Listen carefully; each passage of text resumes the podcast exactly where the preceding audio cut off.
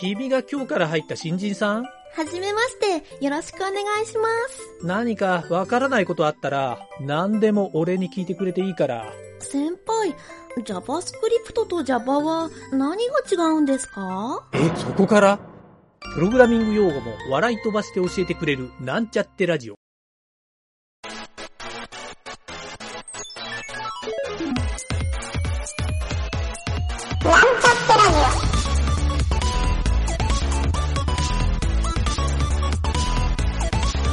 この番組は、プログラミング初心者の勉強に役立つ情報をお伝えする放送局です。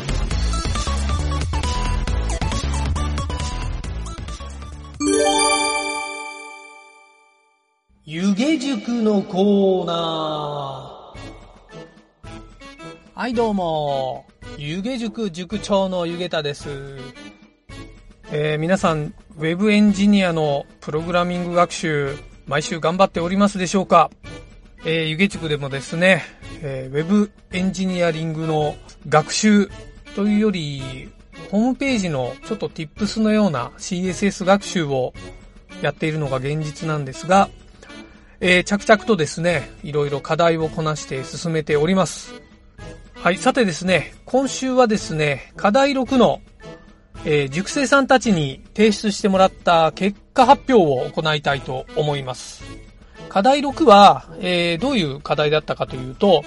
モーダルウィンドウの作成という課題だったんですが、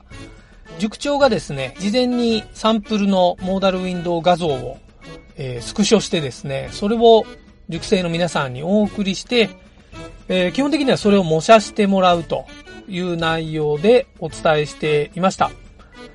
えー、とりあえずですね、あの、模写っていうと厳密に、えー、ピクセルパーフェクトなどになるんですけど、今回は中のポイントを押さえてもらっていれば OK ということで、えー、課題クリアにさせてもらっています。はい。それではですね、塾生さんたちが提出してくれた課題の、えー、ちょっとレビューも含めて、えー、紹介をしてみたいと思います。いつものように一つずつ説明するのではなくて、えー、トータルレビューみたいな形で今回は紹介したいと思います。はい。えー、それではですね、まず、基本的にモーダルウィンドウの形状に関して、塾生さんたち今回提出してもらった方、えー、この方たちは全員問題なくクリアということになりました。はい。えー、どういった部分かというと、モーダルウィンドウのヘッダー部分、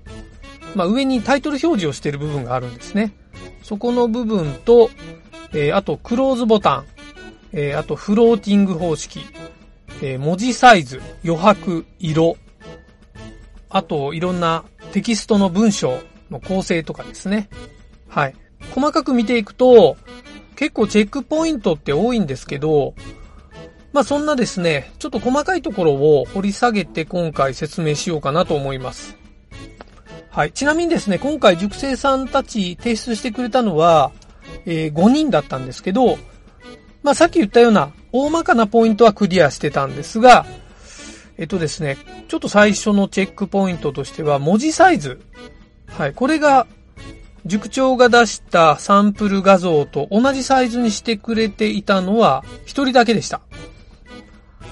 はい、えー、後の方は、えっ、と、基本的にデフォルトの表示にしていたので、もしかしたらブラウザーの拡大率とかで、たまたまサンプル画像と同じに見えるような設定になっている人も中にはいたのかもしれないんですが、えー、基本的にはですね、ウェブの制作は、えー、それだとですね、現場でトラブルになることが多いので、デフォルト状態で模写するときのサイズに合わせるっていう、はい、この辺ってちょっとしたですね、あの、現場でのポイントだったりもします。はい、ただですね、これは、えー、塾生さんたちにはあまり指摘をしなかった点、まあ、事前に指示をしなかった点でもあるので、まあ、この文字サイズに関する、まあ、減点ポイントとか、えー、そういうのってあまり考えてはいないです。はい。ただですね、この文字サイズって意外と、このウェブデザインに関しては、ちょっと重要なポイントでもあるので、ここを気にするようになると、ちょっとだけですね、ウェブデザインのレベルが上がるかなという感じはしますね。はい。えー、で、次にですね、えっ、と、文字の開業ポイントですね。はい。HTML の書かれている通りに表示するっていうのが課題の時でも説明したんですけど、これはですね、あの、結構簡単で、ホワイトスペースっていうプロパティを使えば簡単に実装できます。えー、細かく言うとですね、ホワイトスペースコロン、プレハイフンラップ、えー、pre ハイフン wrap って書きますね。はい、これをすると、プレタグと同じ状態になります。はい。あとですね、ちょっとテクニックとしては、えー、プレタグの状態のままだと、文字が、あの、単語の状態で勝手にブラウザー側が判断して、開業ポイントを、あの、正確にというか、単語単位で決めてしまうっていう、ちょっと HTML のレンダリングの特性があるんですね。はい。これを、えー、文字の途中でも、もうぶった切って開業してくれるっていう、まあ、こっちの方が見栄えがいいんですよ。はい。なぜなら、長い英単語とかをやった時に開業が全くされずに、あの、どっちかというとはみ出してしまうっていうことも起こり得るので、それを回避する用のコードが、えっ、ー、とですね、ワードブレイク。word-break。はい、こういうプロパティがあるんですね。はい、これに対して、えー、コロンのブレイク -all っていう風に書くと、文字をですね、あの、単語の途中でもブレイクしてですね、まあ、切り取って開業を入れてくれると。はい。こんな便利な機能があるので、このホワイトスペースとワードブレイク、これはあの、セットで使うと効果的というか、もう必ずですね、あの、この二つをセットにした方がいいんじゃないかなと。僕はよくこれをセットで使うようにしています。はい。えー、で、次にですね、えっ、ー、と、フローティングの位置調整ですね。これをですね、一応課題の指示としては、画面の中央に表示してくださいという、はい、こんなポイントだったんですけど、これがですね、達成できたのが5人中1人だけでしたね。はい。まあ、実はですね、これちょっとだけ難しくて、まあ、ちょっとコツを覚えれば簡単にできるんですけど、そのちょっとコツを今回伝えたいなと思います。はい。まずですね、画面の中央に表示する。このモーダルウィンドウはだいたい、え、ベースの部分が、えー、ポジションアブソルートっていうフローティングの表示をすることが多いはずなので、まずこれが大前提の話なんですけど、このポジションアブソルート絶対値座標って言われるこの設定に対して、あの、まずトップレフトに50%っていう座標の値を設定するんですね。はい。それによって、まずですね、画面の中央、50%の位置なんで中央になりますね。ここに、モーダルウィンドウの左上の部分がセットされます。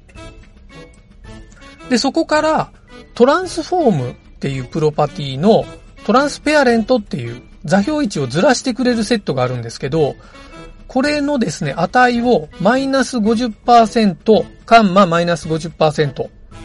はい。こういう風にセットしてあげると、モーダルウィンドウ自体のサイズの、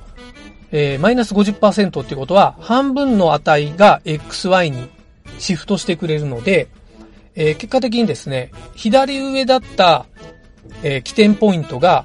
モーダルウィンドウの中心部分でセットされるっていう状態になります。はい。このセットをすると、このモーダルウィンドウのフローティング表示をしたときに、画面の中央に正確にセットされるっていうことになるわけですね。はい。まあもちろんですね、ちょっと別のやり方もあってですね、キャルクって言われてる計算方式でやるパターンがあるんですね。モーダルウィンドウのサイズ、今回幅を300ピクセルに固定してくださいっていう風に指示してあったんで、100%から150ピクセルを差し引いた形をレフトにセットするっていう、まあそういう簡単なセット方法もあるんですけど、中に入る文章とか文字フォントのサイズとかで、その縦のサイズが今回可変するようなモーダルウィンドウになるっていうふうに考えると、縦のサイズを計算で出すっていうのは多分難しくてですね、さっき言ったトランスペアレントの方式でやる方が比較的簡単かなと思うので、キャルクを使うよりはトランスペアレントの方式をお勧めしたいなと思います。まあ、もちろんですね、JavaScript とかを使ってサイズを取得した上で、そこから計算をするっていうやり方もあるんですけど、まあ、できるだけですね、こういう視覚的な部分は CSS だけでセットできた方が非常にですね、扱いやすくなると思います。次にですね、色に関してですけど、えっ、ー、と、課題のサンプル画像の色とですね、若干熟成さんたちが提出してもらった色がちょっぴりずれていたんですね。はい。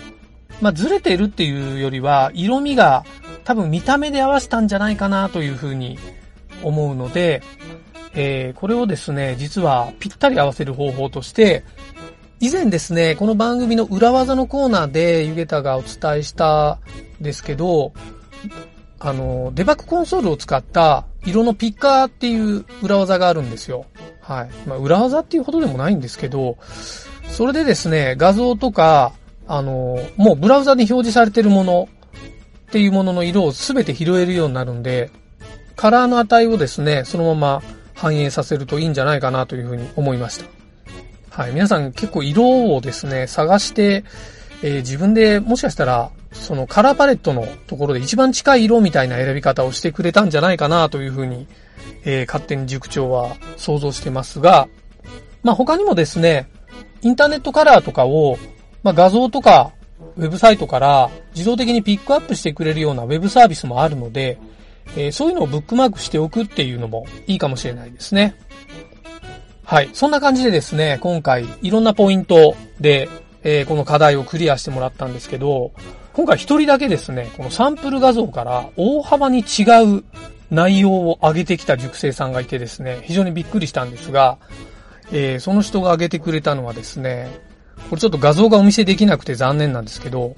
エロサイトのワーニングモーダルウィンドウっていう、そんなテーマで上げてくれた、えー、面白いシチュエーションの内容だったので、えー、あまりに腹を抱えて笑いすぎたので、合格にしておきました。はい。えー、まあ、実はですね、こういう課題の独自性ってすごく重要なポイントでもあるので、えっ、ー、と、課題で模写をするっていう内容も一個あったんですが、まあそういった内容もですね、踏まえて、ちゃんとあの、ポイントは沿ってあったので、今回、あの、ちゃんとした合格っていう認定をしておきました。はい、このエロサイトのこの中で画像を使われてるんですけど、結構ギリギリの画像を使ってくれて、あの、非常にですね、そこのセンスもいけてるなと思ったぐらいで、えー、これはですね、ちょっとこれを聞いてる皆さんに見せてあげたいぐらいなんですけど、とりあえずですね、熟成さんの間でざわついていたっていうのもあるので、えー、聞いてる人の想像にお任せしたいなと思います。はい。最後に学生さんたちのコメントをちょっと紹介したいんですが、えー、まずですね、CSS の調整を細かくするというのを、これまでやったことがないので、えー、調べて設定をするっていう作業が増えた。はい。これはですね、まあ、ちょっとプラスにもマイナスにも捉えられるんですけど、あの、細かく設定をするっていうことをやったことがないっていうのは、いわゆる Web の、あの、仕事としてのサービスっていうのを多分やったことがないという意味にも捉えられるんですね。はい。まあ、それをですね、調べて設定できるっていう風になると、実はもうこれができれば、あの、仕事としても十分できる。まあ、仕事現場で皆さん、こうやってることの方が多いんですね。はい。えー、で、次ですが、ディスプレイとポジションがよく理解できていない。はい、これちょっと質問じみた、あのー、コメントも書いてあったんですけど、このディスプレイとポジションを覚えるっていうのは、非常にこの CSS の学習にとって重要なので、えー、ちょっとこれまでもですね、あの、湯気塾ではここをできるだけ重点的に教えてきたつもりなんですが、まだちょっと理解できていないようなので、ちょっと今後もですね、ここを重点的に教えようかなと考えさせられました。はい。で、次はですね、バツマークの微調整に半日ぐらいかかったっていうコメントがありましたね。はい。クローズボタンって言われてる右上のバツボタンっていうのが、まあ、サンプル画像にあったんですけど、そこの、あの、位置調整。はい。ちょっと中央にずれてしまって表示されてる方が何人かいたので、はい。その方のコメントですね。はい。で、えーと、これ最後のコメントですが、課題のサンプル画像と同じ表示にするところが難しかったです。でもダイアログボックスの表示方法がわかるようになりました。また、えー湯気塾の課題をこなしてきて、だいぶ慣れてきたのか、ある程度意図した通りに表示ができるようになった。かっこまだまだ試行錯誤することも多いですが、って書いてあるんですけど、まあ、塾生さんたちがですね、ちょっとこのように思うところは非常に嬉しい感じですね。あの、やっぱり経験値が増えてくると、思い通りのことができるようになるっていうのがよくわかりますね。はい。そしてですね、同時に、えー、この思考になってくると、自分で思い通りにっていうところの思いつく、そのいろんなアイデアとかですね、そういった範囲も広がってくるんじゃないかなというふうに、えー、塾長の方はですね、感じました。はい。こうしたですね、いい感じの思考で進んでいて、えー、塾長はですね、とても嬉しい感じでしたね。はい。そんな感じでですね、課題6、えー以上になりますが、次回は課題7の発表をしたいと思います。お楽しみに。